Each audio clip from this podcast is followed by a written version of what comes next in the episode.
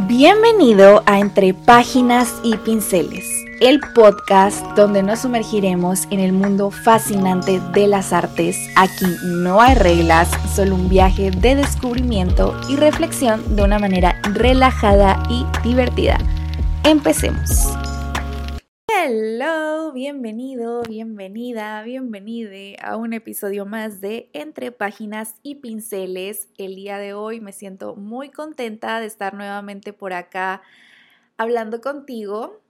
Estoy feliz porque vamos a tener el último episodio de enero del 2024 y pues vamos a tocar un tema que está interesante, las noticias de arte que han pasado alrededor del mundo durante estos días. Vamos a reaccionar a ellas y vamos a chismear un poco al respecto, así que va a ser un episodio relajado para acompañarte mientras estás trabajando, lavando trastes, manejando, donde quiera que te encuentres en este momento.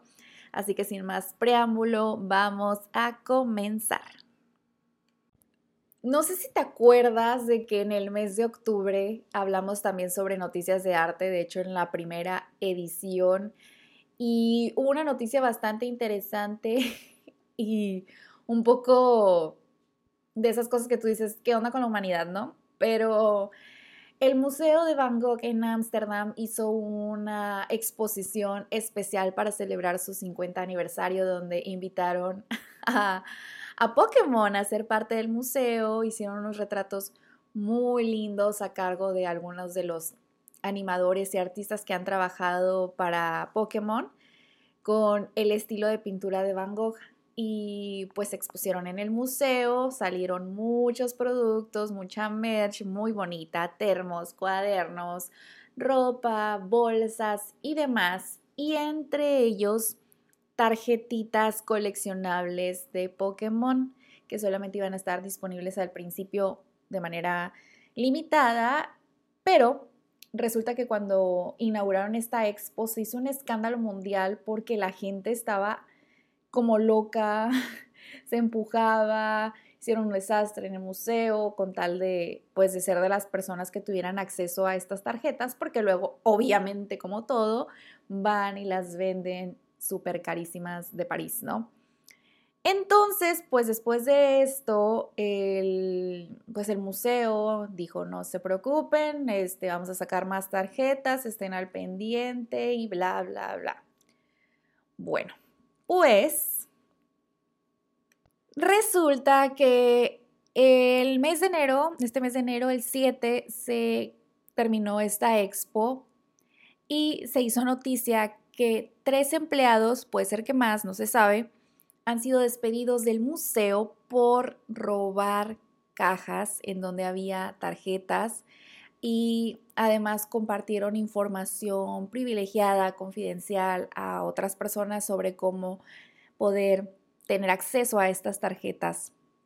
Entonces, pues obviamente esto todavía está como que sobre la mesa, no sabemos bien los detalles de este, pues este despido que sufrieron estos empleados, pero pues eso está muy loco porque nos demuestra el cómo la gente a veces le da tanto valor a cosas tan, pues, tan insignificantes como unas tarjetas. Digo, yo entiendo que, que los fans em, pues se emocionan mucho con este tipo de mercancía y así, pero a tal grado de que empleados que ya tenían ahí como que su, pues su empleo seguro lo hayan arriesgado con tal de sumarse al furor que causaron estas cartas, pues eso sí me parece descabellado y sobre todo incluso robar, ¿no? Para poder obtenerlas.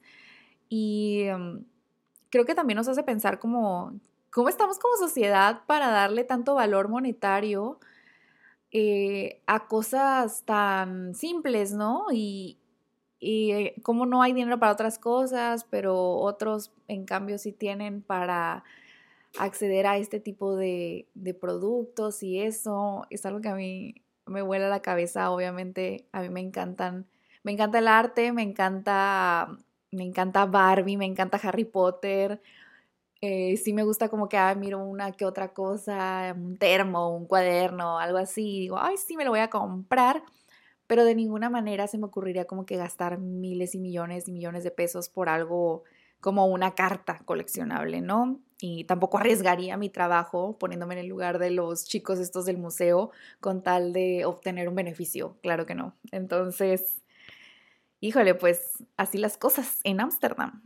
Pero bueno, ahora vámonos del otro lado del mundo a otro modo de arte para hablar de la lista a los nominados de la 96 edición de los premios Oscars que fue publicada. Hubo mucha controversia, mucho chisme al respecto, entonces vamos a hablar sobre ese tema.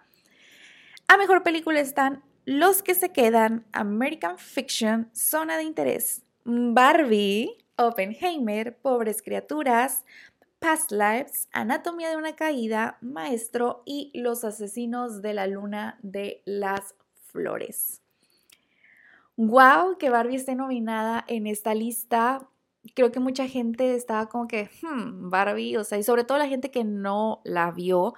Pero yo creo que es muy importante que esté enlistada aquí porque utilizar un icono un juguete que ha sido un icono a lo largo de la historia, que ha sido muy controversial por temas de que ya saben lo que les platiqué en el episodio en donde hablamos específicamente de Barbie como, como juguete que pues se ha considerado problemático por tal vez imponer estándares de belleza irreales en las niñas y mujeres a lo largo de muchos años y pues incentivar aspectos muy superficiales y demás. Creo que en esta película se utilizó justo eso para darle un twist y mostrar cómo pues cómo las presiones que hemos sufrido a lo largo de los años las mujeres, que no solamente vienen sobre un juguete, sino que es algo que ya está arraigado en el sistema social en el que vivimos, en el que pues principalmente los hombres son los que tienen más ventajas en diferentes aspectos de la vida y cómo las mujeres tenemos que esforzarnos el doble para poder conseguir ciertas cosas, ciertos papeles y así, y qué pasaría si todo fuera al revés, chalala, o sea, una serie de circunstancias que se tocan en esta película de una manera aparte muy digerible, muy entretenida y muy comercial, lo que hace que pues este mensaje pueda llegar a muchas más personas. Obviamente tenía que estar nominada esta película. Yo sí estoy feliz por ella de la lista. Todavía no he visto Oppenheimer, que sí quiero verla, me muero por verla, la verdad no la he visto pues por cuestiones de que ya no pude ir al cine y así, pero pues sí la quiero ver. Y la de Pobres Criaturas también, que según yo todavía no está en el cine aquí en México, pero en cuanto salga yo me voy a ir a verla porque siento que va a estar buenísima. Y además Emma Stone me encanta, entonces yo sé que si Emma sale en una película ya es garantía de que va a estar buenísima, así que pues estas son las mejores películas. ¿Cuál es, su favorita? ¿Cuál crees que va a ganar? Veremos. La siguiente categoría a Mejor Actriz tenemos a Emma Stone, a Lily Gladstone, a Annette Bening, a Carey Mulligan y a Sandra Hewler. Y bueno, brilló por su ausencia Margot Robbie, la mismísima Barbie. Y wow, todo lo que se ha desatado, todo el chisme que se ha desatado alrededor de la ausencia de Margot como una de las nominadas, porque justamente Ryan Gosling sí está nominado por su papel de Ken en la película. Entonces, el internet estalló y hasta Ryan Gosling se pronunció al respecto. Él publicó, creo que en su Instagram, Twitter, no sé, pero en redes sociales él se pronunció al respecto, dio las gracias por haber estado nominado, que se sentía halagado y demás, pero que cómo iba a ser posible que Greta Gerwig y Margot Robbie, que hicieron posible justamente que esta película sucediera, no estuvieran nominadas y él sí. O sea, fue como un ¿qué? y porque justamente todo lo que hemos estado hablando de Barbie, que da este mensaje sobre cómo las mujeres no tenemos el mismo papel que los hombres y resulta que Ken está nominado, pero Barbie no. Mm, a mí también me causó, wow, me causó también como un shock que no estuviera ni Margot ni Greta, pero bueno, a lo mejor, este, pensando ya un poco más conspiranoicamente, es una estrategia de marketing por parte de la academia para crear justamente este diálogo de, oye, o sea, ves que la película está hablando sobre este tema y tú omites a Barbie, omites a la creadora de la película, pero si nominas al actor hombre que sale, es como que, hmm, está extraño, ¿no? Y no digo que Ryan no se lo merezca, obviamente me encantó su papel en la película, me reí bastante, pero pues sí nos deja un poquito que pensar al respecto, ¿no? De cómo se vuelve realidad el tema en la vida, en la vida real, pues, que la, la realidad siempre supera la ficción. Pero bueno.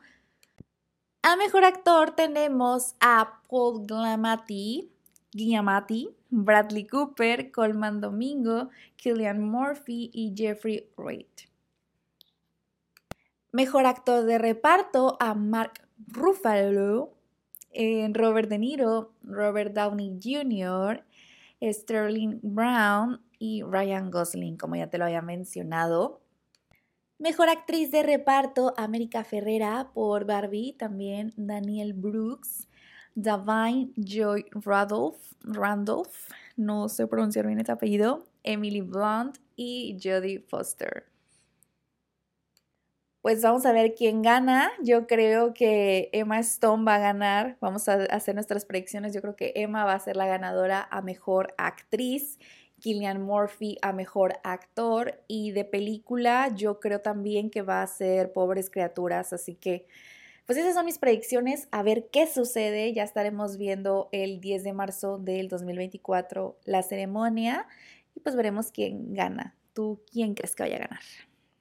Y acercándonos mucho más, en Ciudad de México tendremos la próxima edición de Zona Maco, que es la feria de arte contemporáneo pues más importante, por así decirlo, de América Latina.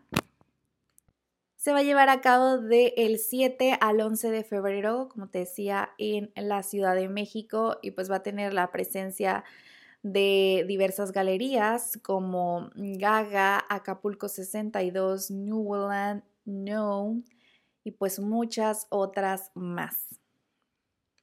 En general, la Ciudad de México va a estar en celebración del arte durante esa semana, entonces pues ya que pase, vamos a estar platicando sobre todo lo que estuvo sucediendo en Ciudad de México, qué fue lo más destacable, lo más interesante, cuáles fueron las mejores obras que vi y así.